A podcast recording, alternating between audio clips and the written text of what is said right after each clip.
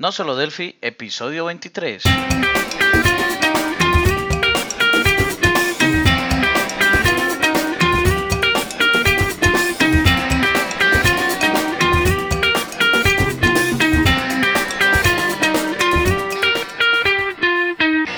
A nosolodelphi.com, el podcast, el programa donde hablamos, entre otras cosas, de Delphi. Mi nombre es Emilio Pérez, formador Delphi y MVP de Embarcadero España. Y al otro lado tenemos a Johnny Suárez, experto en Delphi y también MVP de Embarcadero de Colombia. Hola Johnny, ¿qué tal? ¿Cómo estás? Eh, hola Emilio, ¿cómo estás? Eh, una semana terminando el proyecto de Unigui que va de maravilla. Estable como ya lo he comentado en episodios anteriores y cada vez más lleno de sorpresas. Me encantaría conocer pues la versión que están desarrollando ahora, que la otro día comentabas que estaba en beta. Me imagino que debe ser algo genial. ¿Y tú Emilio, qué tal, qué tal la semana? Muy bien Johnny, pues la verdad que la, la versión beta tiene muy, muy buena pinta. Incluso en, en Facebook eh, hay compañeros que han dejado ciertos vídeos y ciertos eh, themes para poder probar y la verdad que está, que está muy chula la, la nueva versión. Sobre todo la parte que, que, está, que une, a, al hacer los responsives, pues podemos hacer aplicaciones que sean para el móvil, para escritorio y demás, mientras que la versión anterior, como pusieras un ancho, pues se mantenía más o menos así y era complejo hacerlo en modo responsive, es decir, adaptable para la pantalla, ¿no? Y bueno, pues la semana muy bien, eh, he comenzado un, un, curso presencial que la verdad que mezclado con, con, las cosas anteriores que tengo, pues me está un poco matando la semana porque también junto con el curso pues estamos mo moviéndonos de, de oficina y bueno, estamos haciendo modificaciones en el, en el local, eh, papeles que hay que hacer para poder abrir la, la, oficina, es decir, muchísimas, muchísimas tareas que, eh, que, tenemos que hacer para eso, ¿de acuerdo? Entonces, bueno, la semana, pues como puedes ver, un poco agobiante y bueno, también pues con la apertura de mi página web y el podcast de emiliopm.com, pues más, más, más, más tareas detrás. No, pues, pues buenísimo, Emilio, todo ese, ese poco de, de, cambios, de cosas nuevas, lo de la oficina, todo pues el, el curso sobre todo de, de WordPress y, y, Java. No sé si tienes precios favorables para empleados. claro, claro, claro, que sí, tú lo sabes. sí, yo lo sé, yo sé. Dos euros de por vida al mes. bueno, buenísimo. Lo que sí me gustaría hacer un pequeño llamamiento a la audiencia, ¿vale? Porque tenemos muy parados los cursos de, de no solo Delphi. Entonces me gustaría que mmm, quienes nos escuchen, que nos pongan algún comentario por si quieren que continuemos en algún formato, porque si les ha parecido interesante, eh, tendríamos que ver si, si, seguimos adelante o no con esos cursos y también si quieren proponer ellos que le hagamos cursos específicos. Sí, sí, sí, estaba también que, que te decía eso. Me parece una idea fenomenal porque, porque sí, han estado muy quietos y pues debe ser que, pues la gente quiere de pronto ver otra cosa o, o, o, o si, si, les, si los extrañan o qué, pues quisiéramos saber, ¿no? No, el tema final es como, como siempre, es decir, no, nuestro día a día nos absorbe mucho y bueno, eh, nos, absorbe porque tenemos que trabajar para comer, ¿no? Entonces, si por ejemplo ponemos de, la, de manera análoga como tenemos en, como tenemos en Medio PM, lo ponemos en no solo Delphi y decimos que bueno, que montar un curso cuesta un dinero, pues si tenemos gente apuntada que, que dan ese tiempo, pues en vez de dedicarlo a otras cosas, pues lo dedicamos a hacer curso para la, comunidad. Entonces, bueno, eh, al final sería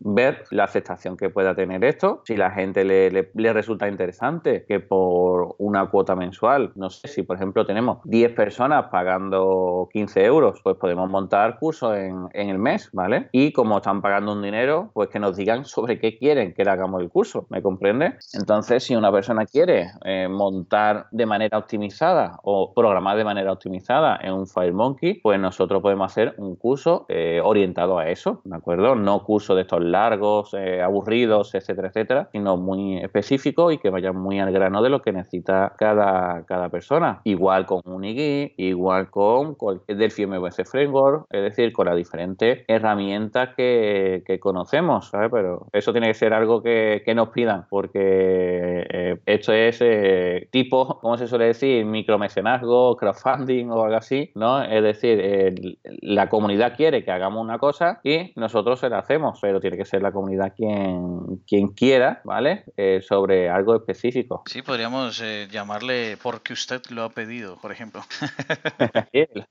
La, la otra opción es eh, un pequeño donativo, como se le suele decir, ¿no? Realmente no, no, no podemos recibir donativo, pero sería algo así. Y eh, nosotros hacer cursos a nuestro, a nuestro aire, ¿no? Eh, y ellos consumir esos cursos, y estas personas consumir los cursos que, nosotros creemos, ¿vale? Entonces sería otra posibilidad. Entonces, bueno, vamos a ir dándole vuelta a lo largo de, del mes a ver qué se, nos, qué, qué se nos ocurre, pero lo que sí nos gustaría es aportar mucho valor a, a toda la comunidad. Sería, sería perfecto, sería un buen camino que podemos tomar, ¿no?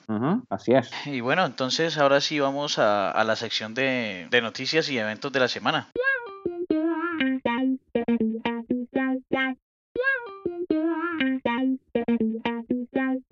Bueno, Johnny, ¿qué noticias tenemos esta semana? Eh, bueno, todo indica que Andrea Magni no descansa para nada. Eh, la semana pasada hablamos de que va a sacar un libro y esta semana nos trajo un nuevo demo de su afamado T-Frame Stamp. ¿Lo conoces, Emilio, el T-Frame Stamp? No, la verdad que no, no lo conozco para, para nada. ¿Es frame, un frame pero no sé T-Frame Stamp quién es? El, el, como él mismo lo llama, el Frame Stamp es un frame con esteroides. Eh, en este nuevo demo arrastra una pestaña que aguarda una imagen de, una manera muy suave. Es, es un video muy breve, dura solo 9 segundos, sin embargo en ese video se ve claramente lo que se puede hacer con este componente. Uno tiene, por ejemplo, tú arrastras el, en este video la pestaña y puedes pues volverla a soltar como suavemente y tiene pues ese tipo de animaciones. O por ejemplo uno puede ver la tarjeta de alguien, eh, digamos los datos en detalle, pueden salir de una forma animada, donde se vea pues muy bonito la, la información. Es, no, es, no es digamos como el típico slide que ya tenemos en Delphi, que pues ayuda mucho y todo el cuento, pero él lo ha puesto pues más bonito. Si uno necesita un botón emergente, sale como, como en burbuja, bueno, en fin, tienen, tiene muchas, muchas utilidades el D-Frame Stand y los demos que él sube al respecto pues son, son bastante interesantes. Vale. Lo que sí he visto yo en esta semana, mucha gente eh, haciendo el unbox, eh, es, es decir, abriendo el paquete de un nuevo libro que le han llegado en formato papel. Entonces, ¿te ha llegado ya tu libro en formato papel? Johnny? Nada, desafortunadamente no, no me ha llegado, la verdad. A los vigilantes de, la unidad donde vivo, los tengo aburridos ya de tanto preguntarles si ya me llegó el libro. Es que he visto por Twitter que, por ejemplo, a, Andrea Magni sí la, había llegado y por eso te quería, te quería preguntar a ver si te, si te había llegado o no. No, no, me ha llegado. El, día que me llegue hacemos un capítulo especial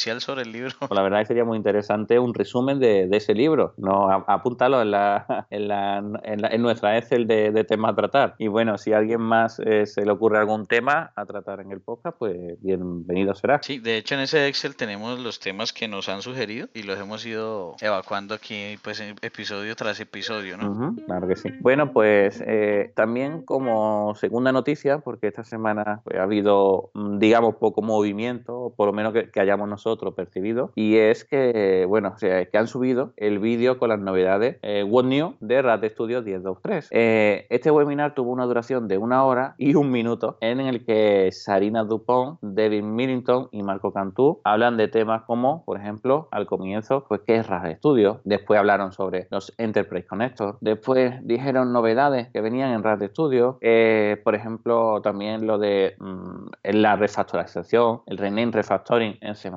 novedades de CMake también. Y por último, eh, introdujeron RAS Server y el soporte eh, con RAS Server y con EJS. La verdad, muy, interesante el vídeo. Os dejaremos un enlace hacia YouTube para que podáis verlo. Y bueno, os recomendamos que le deis un, vistazo. De hecho, ahí en, el, en los enlaces vamos a colocar eh, cada minuto donde comienza cada tema, ¿no? Venga, podemos, podemos hacerlo. sí, sí, ahí se puede hacer. Y bueno, no, pues eh, más noticias. Eh, no, no, no, no tengo así como relevantes por el momento. Espero que no se me escape alguna importante por ahí. Pero pues. Yo tampoco, además, esta semana ha sido muy muy, relajada, entre comillas, en, los diferentes, en las diferentes redes sociales. Y bueno, la verdad que, que poco, poco movimiento en la semana en sí. Raro se me hace, pero es cierto. Sí, así lo percibí yo también. Y bueno, entonces, siendo así, vamos de una vez a la sección del tema de la semana.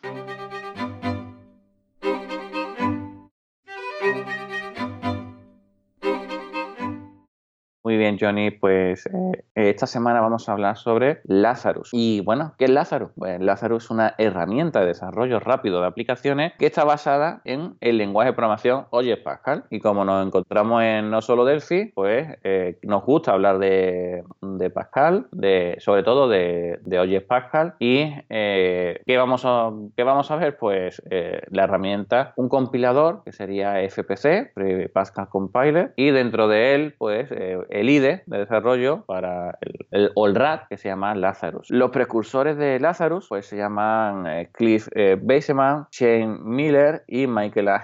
Comenzaron el proyecto Lazarus en el año, en febrero del 99, pero lo comenzaron después de haber pasado por otro proyecto, ¿vale? Que se llamaba Mejido, no el jugador de fútbol, sino un proyecto en sí, ¿vale? Eh, este proyecto en, que, que se hizo en el 98, ¿de acuerdo? Pues era un intento de clonar Delphi para Linux. Y este proyecto en sí, en Mejido, estaba basado en otro que se llama eh, Civil, que en el 97 era un clon de Delphi para OS2. Como veis, pues han ido pasando diferentes pasitos hasta que al final se quedó el nombre Lazarus y eh, se creó este entorno multiplataforma, ¿vale? Y se quedó este nombre. ¿Qué tiene así mm, de algo que tengamos que saber de Lazarus? ¿Qué tenemos que saber de Lazarus? Bueno, pues que tiene una licencia GPL, ¿de acuerdo? Eh, la biblioteca de componentes de Lazarus, ¿vale? Que también es conocido como LCL, se distribuye con otro tipo de licencia que se llama LGPL. ¿Por qué esto? Esto es porque esta licencia nos va a permitir tener vinculaciones estáticas con eh, programas propietarios. Si no fuera así, no podíamos meter programas propietarios, sino que tendrían que ser todos open source, ¿de acuerdo? Bien, como dicho, esta doble licencia nos va a permitir agregar estas vinculaciones propietarias, pero no nos va a permitir distribuir Lazarus con esos paquetes propietarios ya incluidos, porque entonces va a violar la licencia GPL, ¿de acuerdo? Entonces nosotros podemos darte el paquete, que tú lo instales o recompiles y lo utilices, ¿de acuerdo? ¿Vale? Y todo esto por la licencia GPL. En otros sistemas, por ejemplo, WordPress, pasa eso, ser GPL, el, te tienen que dar código fuente del, programa, no, puede, no pueden dártelo cerrado. ¿Qué más eh, podemos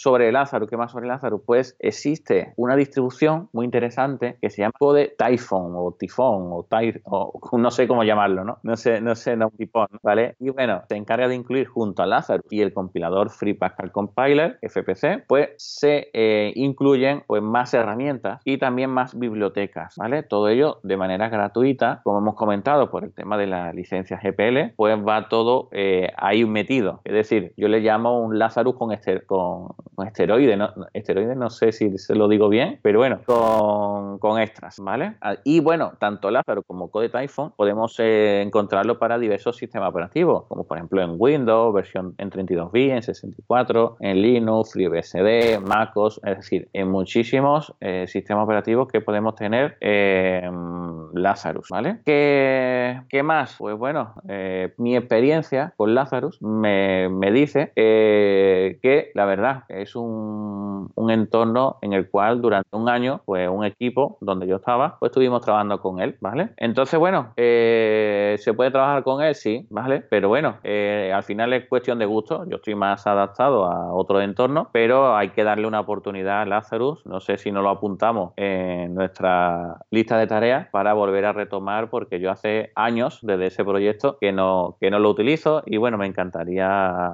darle una, una oportunidad. ¿Y tú, Johnny, qué te parece Lazarus? Bien, bien. Yo estuve, yo con Lazarus he hecho algunas cosas como UDFs, por ejemplo, para Firebird y DLL más que todo, o .son, que le llaman en el Linux SEO. Claro, aprovechando la, aprovechando la parte de Linux, ¿no? Que no teníamos en Delphi. claro, sí, lo que no teníamos antes. sí. Y también el, la parte de Windows CE. No sé si te acuerdas de esas, eh, de, esos, eh, de Windows CE. Sí, sí, esos dispositivos. Mm. Con Lazarus uno podía programar también para Windows CE. Yo creo que todavía se puede. Sí, ahí hice unas cosas pequeñas, eh, interesantes. Y con CodeTipon, eh, CodeTipon me solucionó un problema que también tenía con otra UDF y era un tema de, de Unicode. Que con, con Lazarus yo no sé por qué no entendía cómo de pronto eh, trabajar el tema de Unicode. Entonces terminé instalando CodeTipon y ya estaba ahí. O sea, simplemente utilicé el mismo código y ya funcionó. Entonces, la, algo de configuración o algo. Sí, me gusta mucho también que pues le recuerda uno pues a, Delphi 7 y la forma de trabajar con, con Delphi 7 y que tiene algunas herramientas también muy interesantes como, como las for Android. Para la creación de aplicaciones Android. Y hace poco salió otra herramienta para interpretar código JavaScript y a Pascal, creo que se llama eh, PassJS, creo que se llama, eh, o Pascal 2JS, muy muy muy chévere, muy, muy interesante pues eh, poder explorar el tema, ¿no?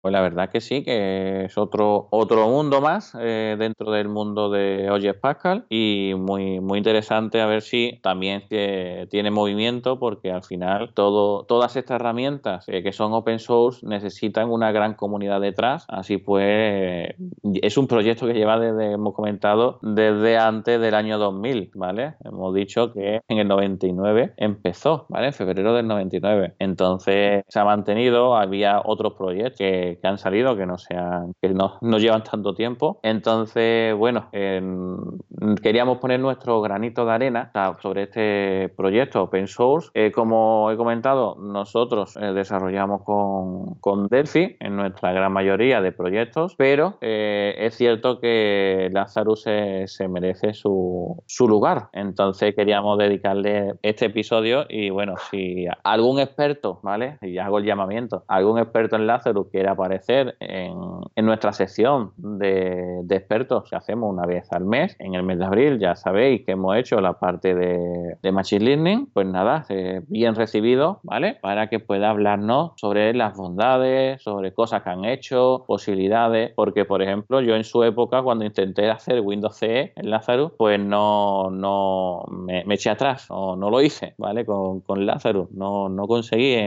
no conseguí, no sé si encontrar información o no, no llegué, ¿vale? Entonces ese Windows C... Tenía su configuración especial allí. Sí, yo creo que tuve que hacer otras cosas, no, no recuerdo bien ya. Creo que era Visual Basic CE o algo así, no, no recuerdo, ¿vale? Pero era hace muchísimos años, no sé, como 15 años por lo menos, ¿vale? Entonces lo, lo, hice de, otra manera. Eh, no sé cómo estaría en esa época Lázaro, pero hace ya bastante, bastantes años. Y bueno, Johnny, si no tienes más nada que comentarnos, ¿vale? Pues nos despedimos del episodio de hoy, del podcast número ya 23 y esperamos que os haya gustado. Ya sabéis, poner valoraciones 5 estrellas en iTunes, recomendaciones en iBooks y YouTube que hacen que este podcast pueda llegar a más gente y que cada día seamos más. Y bueno, muchas gracias por escucharnos y hasta la semana que viene.